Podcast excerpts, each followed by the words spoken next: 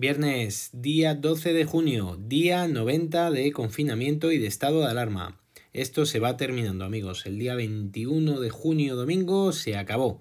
Creo que el lunes 22 voy de cabeza a trabajar. Todavía no me lo han confirmado, pero es evidente, puesto que mi ERTE estaba hasta el fin del estado de alarma. Espero que sea hasta ese día y no me llamen para la próxima semana. En cuanto a los datos de todos los días, os comento. 25 fallecidos con fecha de defunción en los últimos 7 días. El total sigue siendo de 27.136, hasta que el gobierno descongele esta cifra y termine de actualizarla a su gusto.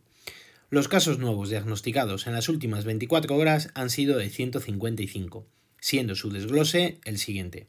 Madrid con 74, 33 Cataluña, 9 la Comunidad Valenciana, 8 Aragón, 5 en Andalucía y, Baleares, 4 en Asturias y Navarra, 3 en La Rioja, 2 en Canarias, Castilla y León, Galicia y País Vasco, y 1 en Castilla-La Mancha y Extremadura. 0 casos en Cantabria, Ceuta, Melilla y Murcia. El número total de casos diagnosticados es de 243.209. Los casos diagnosticados en los últimos 14 días son de 4.749 y en los últimos 7 días de 1.995. Sin embargo, los casos diagnosticados con fecha de inicio de síntomas en los últimos 14 días han sido de 896 y en los últimos 7 días de 247.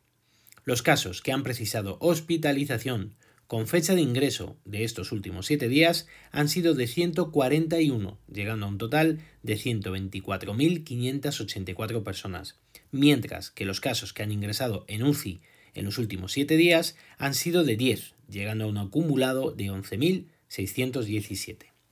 Fernando Simón había indicado que los datos de los sanitarios los darían una vez a la semana. A fecha de hoy se habrían notificado 51.000 489 casos confirmados en el personal sanitario. En el último mes y desde que cambiaron la estrategia de conteo, hay un total de 1.429 casos notificados, de tal forma que los diagnosticados en los últimos 14 días han sido de 336, en los últimos días de 136 y con fecha de inicio de síntomas en los últimos 14 días ha sido de 67 y en los últimos 7 días de 19. Vamos con las desfases, por decirlo de alguna manera. Titulares. La Comunidad de Madrid, Barcelona, Lleida y las provincias de Salamanca, Ávila, Segovia y Soria se quedan en fase 2. Galicia pasa a la nueva normalidad después de una sola semana en fase 3, mientras que el resto de España avanza también a fase 3. No obstante, el 21 de junio, que termina el estado de alarma, como os he comentado antes, la libertad de circulación será total para todos, independientemente de la fase en la que nos encontremos.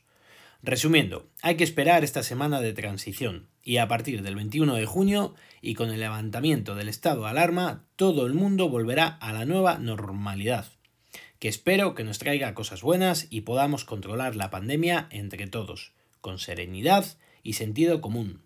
Creo que va a costar, por lo que se está viendo, y más con las vacaciones a la vuelta de la esquina, pero espero que la gente haga uso de las mascarillas, del distanciamiento social y seamos muy cautos. El tiempo dirá si lo estamos haciendo bien o lo estamos haciendo mal. Por lo tanto, la próxima semana va a ser la última, va a ser un poco ridícula, la verdad, porque el día 21, sin haber llegado estas comunidades que os he comentado, de Madrid, Barcelona y las provincias de Castilla y León, a fase 3 van a pasar directamente a la nueva normalidad. Pero bueno, así lo ha, de, así lo ha preparado el gobierno, así tendrá que ser. Hoy en el apartado de tecnología os quería hablar de la nueva PlayStation, la PS5. Creo que no ha dejado indiferente a nadie. Tiene un diseño muy atrevido y vanguardista, que a muchos seguro que les gustará y a otros seguro que nada de nada como ya seguramente habréis podido ver con todos los memes que han creado acerca de su diseño. Hay uno muy bueno que la coloca entre los edificios de la ciudad de las artes y las ciencias de Valencia, que me encanta. y la han colocado ahí, parece un edificio más. La verdad es que ese es uno de los que más. Y otro que le han puesto como si fuera el pico de un pato y es muy bueno. Pero bueno, a mí particularmente me gusta. Creo que es una apuesta arriesgada, que destierra el color negro, aunque sea lo más habitual para colocar al lado de la televisión o cerca de ella.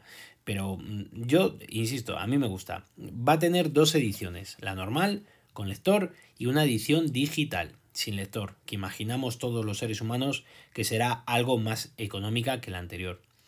Los mandos ya se habían visto y también son mayoritariamente blancos. Se puede poner tumbada, aunque no lo parezca, y parece ser que es muy grande por lo que comentan, más que cualquiera de los últimos modelos de consolas, tanto suyos como su gran rival. Eh, rival, estoy bueno, rival, la Xbox.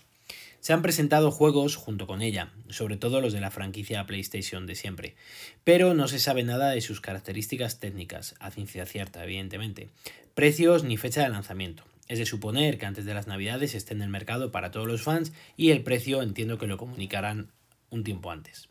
Han presentado también accesorios, como unos auriculares inalámbricos con cancelación de ruido, una cámara con resolución Full HD para hacer streaming, un mando a distancia para manejar la consola y todas las opciones de streaming y una base de carga para cargar dos mandos a la vez. La verdad es que del sistema PlayStation yo solo he tenido la PS1 y encima de segunda mano que compré a un compañero de trabajo hace muchos años. Y luego siempre lo que he tenido han sido las portátiles como la PSP o la PS Vita. De Xbox tuve la 360 recién sacada del horno con su Kinect y todo que luego vendí. Siempre me hubiera gustado tener una consola de sobremesa, podríamos decir, y más una PlayStation, pero tampoco es que sea muy jugón. Por eso ahora tengo la Nintendo Switch, que puedes jugar de forma portátil y también en el televisor. Por cierto, hablando de la Nintendo Switch, ahora y hasta el 14 de junio está la promoción llamada Días Digitales, con hasta el 80% de descuento en algunos juegos. Una oportunidad fantástica para que puedas comprar ese juego que tenías marcado y que no terminabas a decidirte por su precio. Hay realmente ofertas muy buenas. Por ejemplo, el MotoGP, si te gustan las motos, tiene un 30% de descuento, que no es que sea el, que más descuento tiene, pero bueno, el juego se queda en 34,99 euros. El FIFA 20, por ejemplo, está a un precio de 19,99. Que sí, que ya, que, está terminando la liga, pero bueno, ahora que ha vuelto el fútbol, que estamos todos ahí con, con, con la ilusión de las últimas 11 jornadas que queda, creo que es buen momento para aprovechar la oferta.